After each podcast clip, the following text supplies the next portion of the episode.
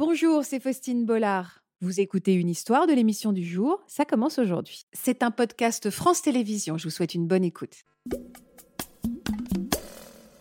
Casper, c'était quelqu'un de très vivant, de très explosif. euh, tout va bien, on passe un week-end idyllique comme d'habitude, passionnel, à dire qu'on s'aime. Et, euh, je lui présente un couple d'amis. On va chez eux, on prend l'apéritif. Et quand on est rentré chez moi, il me disait Je t'aime, je suis fou de toi, on va avoir des enfants, on va se marier. euh, voilà. Donc euh, j'ouvre la porte, j'allume la lumière et, et- et il saute par la fenêtre.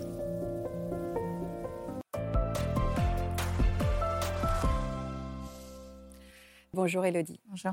On va commencer avec, euh, avec vous Elodie. On va parler donc de ce premier amour. C'est comme ça que vous le voyez aujourd'hui. C'était aujourd'hui et à l'époque, c'était vraiment votre premier amour. Le premier grand amour. Grand amour. Oui. Ça faisait combien de temps que vous étiez éperdument amoureux tous les deux avec Casper? Huit mois. Alors avant que vous nous racontiez euh, ce qui s'est passé cette nuit-là, juste une- un mot pour nous parler de lui. Quel genre d'homme c'était?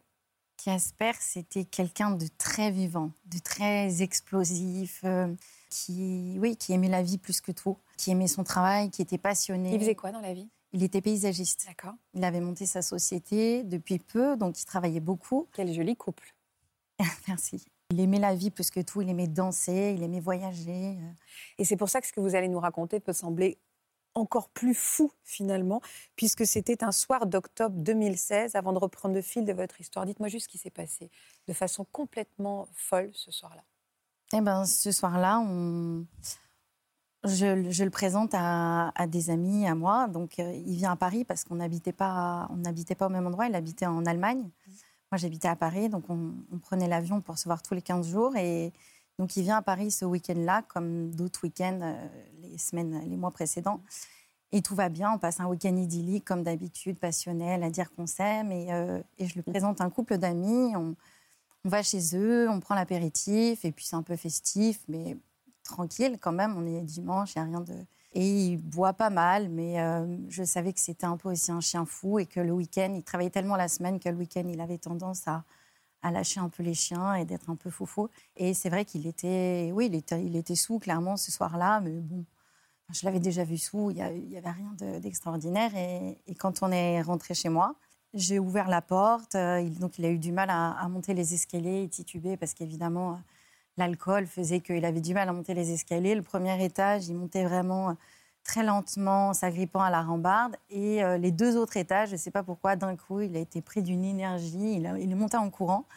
Et quand je suis arrivée donc, euh, au troisième étage de, de mon immeuble, il était assis par terre, j'ai aidé à se relever, je dis, allez, viens mon amour, je vais te mettre au lit parce que là, tu as besoin d'aller dormir. Il disait qu'il m'aimait, il me disait je t'aime, je suis fou de toi, on va avoir des enfants, on va se marier, voilà. Donc euh, j'ouvre la porte, j'allume la lumière et, et- et il saute par la fenêtre. La fenêtre était ouverte, il n'aurait jamais fait la démarche de l'ouvrir, ça je le sais. La fenêtre était ouverte tout simplement parce qu'on avait fumé des cigarettes avant de partir et que j'avais envie d'aérer l'appartement, donc elle était ouverte. Et j'ai pas compris. Et je comprends toujours pas aujourd'hui. Il a juste sauté par la fenêtre. Il a sauté. Je ne vois pas d'autre explication euh, parce qu'il y a un garde-corps sur les fenêtres de toute façon qui est assez haut. Et puis on venait juste d'arriver. Je, je, je- je l'ai vu prendre une impulsion. Après, je ne comprends pas pourquoi. Je pense qu'il ne savait pas du tout ce qu'il faisait à ce moment-là. Pour moi, il avait une perte de conscience de- du lieu où il était, une perte géographique. Et pour moi, il a sauté comme s'il sautait sur un lit, un canapé, comme si... euh, C'est aussi insensé qu'effroyable ce que vous nous racontez. abominable. Euh, ah, c'est abominable, exactement. Et, euh, et tout mon cœur vous accompagne dans ce récit. Vous, vous avez fait quoi tout de suite? Vous êtes descendu? Ah oui, alors là, euh, vraiment, ça, va, ça va très, très, très vite, en fait, Ouais. à ce moment-là. C'est que je, je sens qu'il faut réagir très vite. Je sais que c'est grave. J'attrape mon téléphone, je descends les trois étages en courant, mais je manque de tomber tellement que je cours vite. C'est-à-dire que mes jambes vont plus, plus vite que tout le reste. Ouais. Et là, je trouve euh, son corps étendu au sol. Et, euh, et là, je me rends compte que c'est grave. Je, je- je vois vraiment euh, qu'il perd beaucoup de sang. Donc, j'appelle les, j'appelle les secours qui répondent très, très vite. Et, euh, et je leur explique, mais je, je parle vite, mes mots se perdent dans ma bouche. Je, je dis, voilà, il est tombé, je ne comprends pas, je ne sais pas ce qui se passe. Il est alcoolisé, on à tel endroit, venez vite, vite, vite, vite. Et puis, je suis toute seule dans la rue, il fait noir. Il est une heure du matin, c'est un dimanche. Cauchemar. C'est pas, il n'y a pas la- l'agitation qu'il peut y avoir dans Paris certains autres soirs. Et là, je suis seule, je crie dans la rue et je lui dis de me répondre. En plus, il parlait pas français, donc il parlait anglais. Donc je parlais, je disais réponds-moi, réponds-moi, et j'entendais, je l'entendais respirer, mais j'entendais que c'était très difficile. J'entendais que sa respiration était sifflante et, voilà, elle n'était pas. Voilà, et les, pompiers me, disent que je vais peut-être devoir lui faire un massage cardiaque. Et je me dis, oh là là, mais qu'est-ce qui se passe enfin, Deux minutes avant, enfin, ça va très très vite. C'est-à-dire qu'on regarde ça dans un film, on ne se dit pas que ça va nous arriver à nous. Enfin, et là, ça va très très vite. Les, les secours qui arrivent, euh, le SMUR qui arrive, les policiers qui arrivent. Et là, d'un coup, il y a beaucoup de monde, beaucoup d'agitation. On le met dans un brancard. Et là, il y a la police qui arrive. On me demande de, de voir mon appartement. Donc, je me dis, mais euh, pourquoi? Enfin, Pourquoi, pourquoi est-ce que je dois monter à l'étage avec les policiers pour voir l'appartement? Moi, je veux rester avec lui. Moi, j'avais qu'une envie, c'est être avec lui. Je voulais, je voulais lui tenir la main, je voulais lui parler. On m'en empêchait. On, me disait qu'il fallait euh, les laisser faire leur travail. Mais moi, je voulais qu'ils m'entendent parce qu'ils ne parlaient pas français. Et évidemment, les, les, urgentistes n'étaient pas là non plus pour lui parler forcément. Et moi, j'avais envie qu'il m'entende, qu'il entende ma voix, qu'il sente que j'étais près de lui. Parce que je savais qu'il me sentait. Et, les policiers me disent non, non, non, il faut monter. Euh. Donc je monte quatre à quatre ces, étages et, ils regardent vite fait, ils prennent deux, trois notes, ils prennent des photos. Et je repars vite et je veux pour l'accompagner. Et on le met dans un SMUR et, euh, et on l'emmène. Et moi, je voulais, je voulais le suivre. Donc il a fallu que j'insiste parce que j'étais dans un état de, nerfs, j'étais devenue folle en fait. J'étais comme folle, j'étais dans je criais, je je je, plus ce je comprenais plus ce qui se passait. Donc on m'a accompagnée, on a accepté, les pompiers ont accepté dans un autre véhicule de, parce que je voulais le rejoindre. Moi, je me suis dit ça va aller. Je, me bah suis dit oui, ça va être grave. J'étais sûre que ça allait être grave parce que parce que je voyais qu'il était tombé sur la tête, parce qu'il y avait beaucoup de sang qui coulait de sa tête et euh, mais en tout cas, j'ai, voilà, je l'ai, je accompagné, j'ai fait ce que je pouvais. J'ai réagi vite. En tout cas, j'ai tout de suite pris le téléphone. Et, et à quel moment on vous a annoncé qu'il n'avait pas survécu, Elodie? Eh bien, arrivé là-bas, euh, arrivé là-bas, donc il y a un pompier qui m'aide à descendre du camion. Et, et là, j'arrive plus à parler du tout. Je n'arrive plus à parler, j'arrive plus à croiser aucun regard. C'est comme si tout se passait au ralenti dans ma tête, comme si euh, tous les bruits que j'entendais étaient devenus sourds. Je ne pouvais plus regarder quelqu'un dans les yeux. J'attendais juste d'avoir de ses nouvelles. Donc, je, entre-temps, j'avais euh, une très bonne amie qui le connaissait, que j'ai appelée parce que j'étais toute seule dans la rue, le temps que les pompiers euh, euh, s'occupent de lui, tout ça, ça va vite, mais en même temps, ça prend du temps. Et du coup, j'avais appelé une amie en lui disant Casper est tombé de la fenêtre, viens vite. Et donc, elle avait sauté dans un taxi pour me rejoindre aux urgences. Quand je suis descendue du camion de pompiers, elle était là. Elle m'a accompagnée dans, dans ce box absolument ignoble des urgences où on nous fait attendre pendant longtemps. En tout cas, ça nous paraît des heures. Et, euh, j'attends et je suis vraiment euh, mutique. Quoi. Je ne parle plus, même à mon ami qui est là. On, attend, on attend, on attend. C'est très, très long. Et, euh, et elle, elle fait des allers-retours pour aller prendre des nouvelles. Et moi, je regarde le sol. Je peux rien faire d'autre que regarder le sol. Et elle se lève, elle sort de la pièce. Et il y avait un espèce de petit hublot devant la porte. Et je vois qu'elle parle à un médecin. Et là, ils rentrent tous les deux dans la pièce. Et donc, je l'ai regardé vraiment du coin de l'œil. Et là, le médecin prend une chaise et s'assoit en, face de moi. Et là, je me dis, il faut que je le regarde, il faut que je le regarde, il faut que je lève les yeux, il faut que je le regarde, il faut que j'affronte son regard, il a quelque chose à me dire. Mais on ne s'imagine pas ça. Et, hum, et, là, je lève ma tête, je le regarde dans les yeux, et il me dit, mademoiselle, votre mari est décédé. Et il part. Et il part, et il nous laisse toutes les deux. là, je me mets à hurler, mais là, je me sentais comme animal. Vraiment, c'était vraiment, j'avais l'impression qu'on prenait un couteau et qu'on le tournait dans mes entrailles. Et c'était. Donc je me jette sur le sol, je je tape partout. Mon amie, qui absolument pas soignante ni rien, se jette sur le sol pour me contenir. Elle me dit calme-toi, calme-toi, calme-toi, tu vas te faire mal. Et donc elle me, elle me, elle me calme, mais je, je, je, hurle sur le sol, je me tourne dans tous les sens, j'y crois pas. Et puis c'est, c'est le, sol qui s'ouvre sous mes pieds, quoi. Vraiment, j'avais l'impression de tomber dedans. Et, et voilà, c'est comme ça qu'on me l'a appris. Et, et, surtout, on nous a laissé euh, toutes les deux, euh, toutes seules. Et ça, c'est un, sujet euh, dont on reparlera avec Johnny, cette grande solitude après, euh, après cette annonce et qu'on vous laisse beaucoup comme ça. On en reparlera tout à l'heure. D'abord, après ce récit effroyable. Hein, merci d'ailleurs de nous l'avoir raconté. J'aimerais qu'on on reparte un peu dans votre histoire d'amour. Est-ce que vous seriez d'accord Oui, bien sûr. De balayer ces images un tout petit peu, juste mm. pour revenir sur les belles? Vous avez accepté de nous commenter justement euh, quelques images. On va découvrir comment a débuté votre histoire d'amour. particulièrement romanesque. C'est vrai que vous êtes magnifiques tous les deux et c'est vrai que vous aviez tout. Mm. Regarde. J'avais 33 ans quand j'ai décidé de partir en voyage en Thaïlande avec des amis pour changer d'air. Ça faisait un moment que j'étais célibataire et je n'imaginais pas rencontrer quelqu'un. Un soir, on faisait la fête sur une plage et un homme s'est approché de moi. C'était Casper. J'ai tout de suite eu un coup de cœur. J'ai passé le reste de la soirée avec lui. On s'est embrassés et on s'est dit au revoir sans même échanger nos numéros. Une semaine plus tard, nos chemins se sont croisés à nouveau à la Full Moon Party sur une autre île. C'était improbable pour moi et le début d'une belle histoire d'amour. Pourtant, à la fin de notre voyage, on a dû se quitter pour retrouver nos quotidiens. Ressentez quoi quand vous voyez ces photos, Elodie? Je trouve que ça a été du gâchis. Je pense qu'il doit tellement regretter. et je sais que c'est tellement pas ce qu'il voulait, en fait. C'est pour ça que quand on me parlait de suicide, c'était un mot qui me rendait folle. Parce qu'évidemment, pour les gens, il y a un raccourci très rapide. C'est euh, il a sauté la fenêtre, donc il, donc il s'est suicidé. Mais non. Moi, je sais que c'était pas un suicide. Et c'est vrai qu'on a envie de trouver, ce- geste est tellement incroyable, et au premier sens du terme incroyable, on cherche une explication. On va revenir, hein, parce que je crois que c'est un terme psychiatrique, hein, ce geste. Juste, quand vous êtes revenu de ces vacances, vous, vous l'avez commenté d'ailleurs, vous êtes repartis chacun dans vos quotidiens respectifs. Mm. Euh, donc lui en Allemagne, Lui en Allemagne, moi à Paris, et hum, on avait eu un, un vrai coup de cœur quand on s'est rencontrés en Thaïlande. Mais d'ailleurs, ce qui était absolument dingue, c'est que on s'est rencontrés sur une île en Thaïlande et on s'est recroisés sur une autre île quelques jours après, sans se dire on changeait d'île. la soirée de la full moon. La soirée de la Full Moon Party, je ne sais pas si vous connaissez. Non, alors on va se le dire, euh, et je me permets ce petit aparté. Depuis tout à l'heure, tout le monde me dit Ah, la soirée full moon, comme si je devais connaître. Ok. Est-ce que vous pouvez m'expliquer ce que c'est que cette soirée full moon? Alors, la- Visiblement, est très populaire. La Full Moon Party, c'est la fête de la pleine lune. Ça a donc lieu, il me semble, une fois par mois en Thaïlande.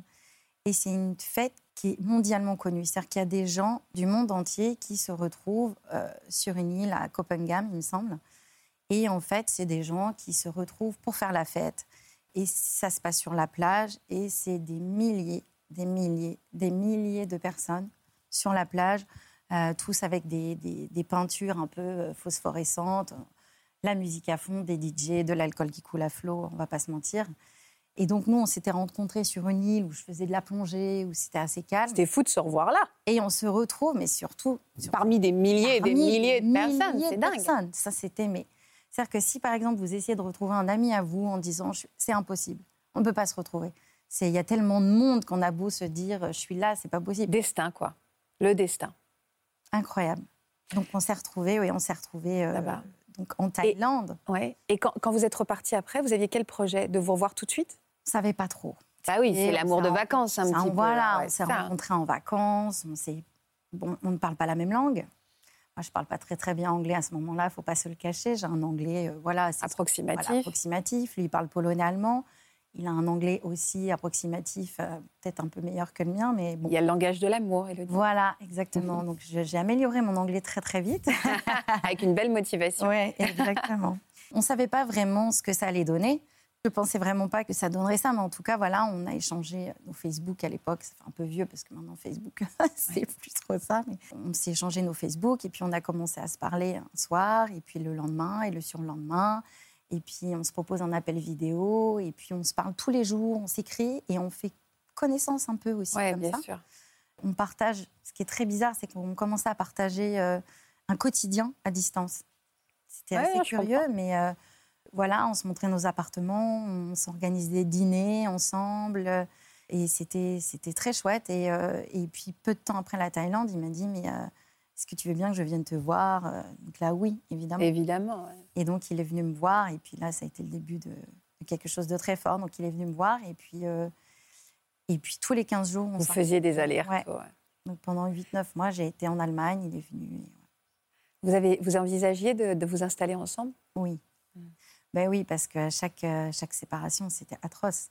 On s'aimait tellement. C'était. euh, c'était euh, de rien que quand on voyait l'autre qui disparaissait par l'escalator, on avait le cœur qui. ben voilà, c'était vraiment. On se retrouvait, on se courait dans les bras à l'aéroport. Enfin, c'était. euh, et, et moi, je m'attendais pas du tout à tomber amoureuse à ce moment-là. Je, je croyais pas trop à l'amour parce que Vous aviez quel âge?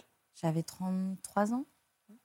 Et, euh, Pourquoi vous ne croyez pas à l'amour à 33 ans? parce que, euh, parce que les hommes que je rencontrais, j'avais l'impression qu'il y avait un truc avec l'engagement, entre guillemets. Que les hommes fuyaient à tout prix, c'est-à-dire rien que de dire bah, on essaie quelque chose. euh, C'était déjà compliqué. Oui, voilà, c'était déjà compliqué, alors qu'on ne leur demande pas forcément de nous épouser tout de suite, hein, juste bah, de dire on est ensemble, quoi, on essaye et puis on voit. Et avec lui, ça a été simple, malgré la barrière de la langue, malgré la distance C'était géographique, fluide. Malgré nos métiers qui étaient aussi complètement différents. On n'avait vraiment pas du tout. euh, Parce que vous, vous faites quoi? Moi, je suis comédienne dans la vie. Et du coup, voilà, on a trouvé euh, au fur et à mesure euh, notre rythme, une façon de se voir régulièrement, et on avait envie que ça perdure. Et du coup, moi, je commence à me projeter, à me dire, bah, il pourra pas être paysagiste à Paris, donc bah, c'est pas grave, on partira dans le sud. Euh, moi, j'aime bien le Pays Basque. Je me suis dit qu'il pourra trouver du travail là-bas, remonter sa société. Il avait prévu de venir passer tout l'hiver à Paris. Donc, il est décédé le 3 et 15 jours après, il devait venir à la maison pour passer Ah, plusieurs mois. Ouais. Alors, Natacha, qu'est-ce qu'on peut dire donc de ce, de ce geste fou de, Casper? Comment vous l'analysez, vous? Et, et qu'est-ce que vous pourriez nous en dire? Parce qu'en en fait, on reste scotché. Cette histoire a tout d'une comédie romantique. tout allait merveilleusement bien. Ils avaient toute la vie devant eux. Et puis, Et puis c'est d'une brutalité inouïe et c'est d'une horreur inouïe. Oui, bah, vous avez utilisé le bon mot, Faustine, hein, c'est fou. Donc euh, on appelle ça un raptus suicidaire, même s'il y a le mot suicidaire dedans, mais euh, ça Alors, fait ça partie. veut dire quoi? bah, alors ça fait partie de ce qu'on appelle les automatismes d'acte. Alors c'est un nom un peu compliqué. Ça veut dire qu'on est saisi d'une pulsion, et je ne sais même pas si pulsion est le bon terme, mais on ne peut, enfin tellement c'est fort. Ce que je veux dire, c'est qu'on ne peut pas y résister.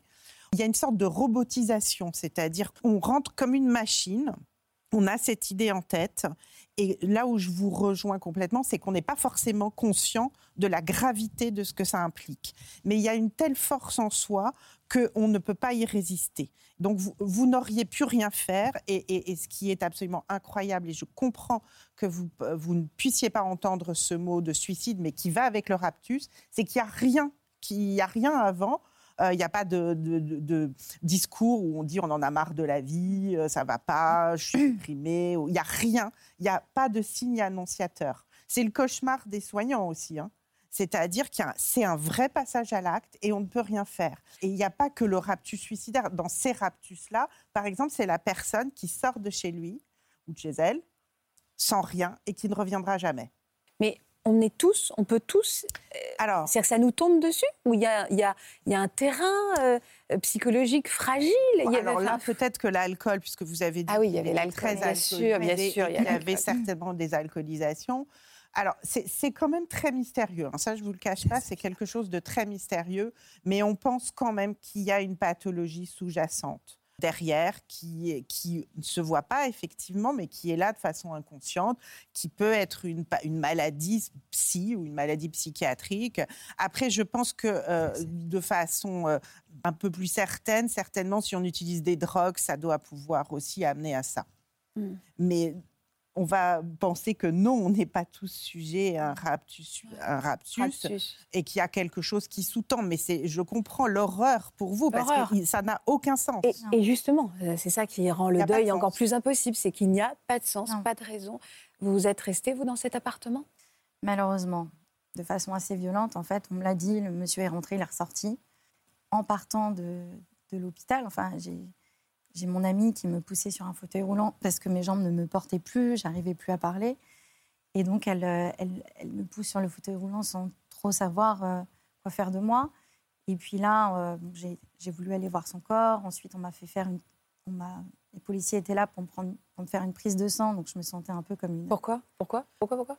Bah, J'imagine pour vérifier la Ouais. présence d'alcool, de toxines, Ouais, euh, de Mais à vous? drogue. Ouais. Oui. Si vous Ça, voulez, il faut, oui. enfin, il faut se mettre deux secondes à la place des policiers. Ils arrivent, il y a quelqu'un qui baigne dans son sang en bas d'un immeuble. Ouais. Euh, ils savent pas ce qui s'est passé eux. Mm. Et à un moment donné, l'idée qu'il y ait pu y avoir une dispute, quelque chose qui aurait Mm. pu générer cette chute, euh, ils peuvent pas en faire l'économie. Donc on va quand même tester le degré d'alcoolémie de la personne avec qui il était, de manière à pouvoir se dire bon ben, il y a peut-être eu quelque chose de l'ordre de la dispute, etc. Donc je pense que c'était surtout pour fermer les portes, comme d'habitude, c'est-à-dire pour éviter de penser que c'était autre chose que un passage à l'acte inexpliqué. Donc là, tout d'un coup, vous vous sentez presque euh, voilà, à pointer du doigt, quoi, un petit peu. Est-ce que oui, puis on est, on est déjà dans un tel état de fragilité que c'est assez, assez violent. De... En plus, les policiers m'attendaient dans ce box où on m'avait appris sa mort, euh, juste après que j'ai voulu aller le voir lui, parce que j'ai absolument tenu à lui dire au revoir. Euh, pareil, on s'est perdu dans les étages de l'hôpital parce qu'on ne nous a pas accompagnés avec mon amie, celle qui me poussait en fauteuil roulant et on ne savait pas dans quel service on se trompait. Enfin, on était. Euh, et en redescendant, après lui avoir dit au revoir et l'avoir vu euh, décédé, on arrive dans le box et là, il y, y, a le brancard et un policier de part et d'autre du brancard qui me disent allongez-vous. Enfin, il y avait un côté, vraiment, je me sentais vraiment comme une criminelle. Oui, c'est ça, comme une criminelle. Mais je, peux comprendre, effectivement, les portes ont été vite fermées. C'est pour ça que quand ils sont montés à l'appartement, ils ont vu qu'il n'y avait aucun signe de... Pas de signe de lutte, pas de désordre dans l'appartement. Tout ça sont des éléments qui permettent d'évacuer l'éventualité euh, de, de quelque chose de volontaire. Et pendant combien de temps vous allez rester dans cet appartement après? Eh ben, je, ne voulais pas rentrer dans cet appartement. Bah, évidemment. C'était déjà en partant de l'hôpital, ils m'ont dit bon bah c'est bon, vous pouvez rentrer chez vous. Et là mais enfin je n'ai pas fait parce que je ne pouvais pas parler, mais c'est mon amie qui a dit mais enfin non, donc elle m'a ramené chez elle.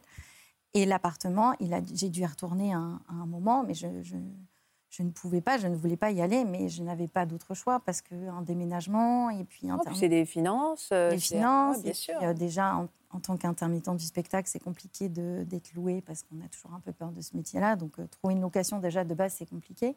Et là, dans l'urgence, enfin, c'était pas possible. Et, ce qui était horrible et atroce, c'est que je faisais un détour. Je ne pouvais plus marcher sur le trottoir. C'était impossible. Je ne pouvais pas repasser, donc je faisais un détour comme ça. Et je rentrais, euh, je rentrais comme ça, sans regarder. Je tournais la tête et et puis la fenêtre, je ne pouvais pas la toucher. Enfin, j'ai dû vivre encore euh, un an dans cet appartement à partir de quand, et j'imagine qu'il y a beaucoup de gens qui se posent la question, on peut respirer, on ne fait pas son deuil, mais à partir de quand on, est mm. à nouveau happé par la vie Je pense que ça dépend des, de... Dans votre cas dans, votre cas dans mon cas, oui. Euh... Happé par... Après, moi, je suis quelqu'un à la base de très vivante. J'aime la vie plus que tout. Je, suis... C'est mon tempérament, de toute façon, avant, avant tout ça, c'est que j'étais vraiment... Euh, quelqu'un de très vivante. Et, du coup, la chute a été euh, hauteur, plus, ouais, violente. Je sais, je sais pas combien de temps ça. en tout cas, je sais que ce qui m'a permis d'aller mieux, c'est l'écriture. C'est que je me suis mise à écrire. Alors l'écriture, avec ce titre merveilleux, je trouve mm. très très joli et très poétique. Les princes charmants ne savent pas voler. Et alors justement, elle ressemble à quoi euh, cette page à vous aujourd'hui, Elodie Elle est belle. Pourquoi vous êtes émue là Parce que, parce que je pensais tellement pas que ça pourrait arriver que. C'est-à-dire qu'au moment où j'étais dans, dans la perte, dans la séparation de Casper, euh, je pense que c'est la chose la plus abominable qui m'est arrivée de la vie, parce que c'était extrêmement violent. Et, du coup, au moment où on vit ça, on se dit que plus jamais, plus jamais on, pourra rencontrer quelqu'un, et puis on ne voudra déjà de base. C'est-à-dire que moi, j'avais pas du tout envie, je lui écrivais, en fait, je lui écrivais que, que je serais euh, avec lui toute ma vie et que jamais il y aurait personne d'autre et que, je, de toute façon j'aurais l'impression de le tromper, de le trahir. De... Il est parti, on était ensemble, je ne peux pas être avec quelqu'un d'autre. Donc ça m'émeut parce qu'aujourd'hui j'ai refait ma vie avec quelqu'un de formidable, d'incroyable que j'aime plus que tout. Et j'ai deux petites filles avec lui, de 7 mois et de bientôt 3 ans lundi. C'est tout petit. C'est toute petite. Euh, On est heureux de, de l'entendre. Ouais. Vraiment. Je ne pensais pas, en fait. Et, j'espère que des gens qui, qui, ont vécu des, des, drames, qui soient similaires ou non, qui se disent que jamais on peut refaire sa vie. Hein, parce que moi, vraiment, je pensais ça. Je pensais vraiment pas refaire ma vie. Et, et suite au roman, j'ai reçu justement des témoignages magnifiques de gens qui m'ont dit que ça leur donnait espoir. Bien euh, sûr. Et en ça, en ça, ça me ça m'a vraiment touchée. J'avais envie que d'autres personnes se, se disent, mais en fait, ça peut arriver, même si on est au fond, au fond, au fond, que tout nous paraît noir et qu'on vit un cauchemar et qu'on ne voit absolument pas le bout du tunnel, que y a la vie est plus forte que tout, parfois. Et c'est la raison d'être de votre, de votre présence ici. Et ceux qui veulent euh, se plonger encore plus dans votre histoire le feront dans ce très, très joli livre qui, qui permet d'avancer, qui vraiment qui permet d'avancer. Oui, Natacha. Moi, j'aime beaucoup votre témoignage parce que c'est ça. On, a, les êtres humains, on a une capacité d'auto-réparation, si je puis dire. Et même dans ce noir absolu, on se rend compte que c'est un tout petit espace mm.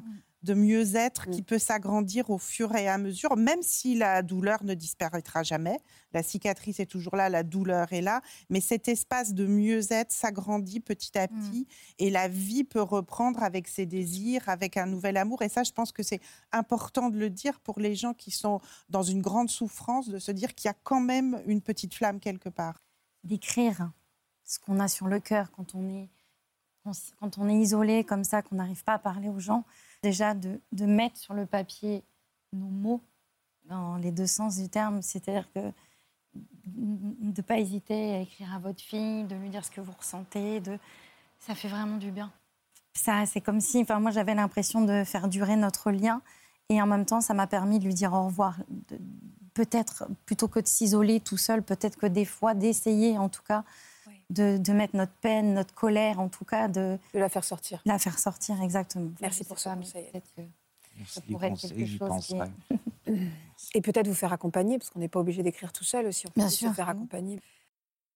Voilà, j'espère que ce podcast de Ça commence aujourd'hui vous a plu. Si c'est le cas, n'hésitez pas à vous abonner. Vous pouvez également retrouver l'intégralité de nos émissions sur France.tv.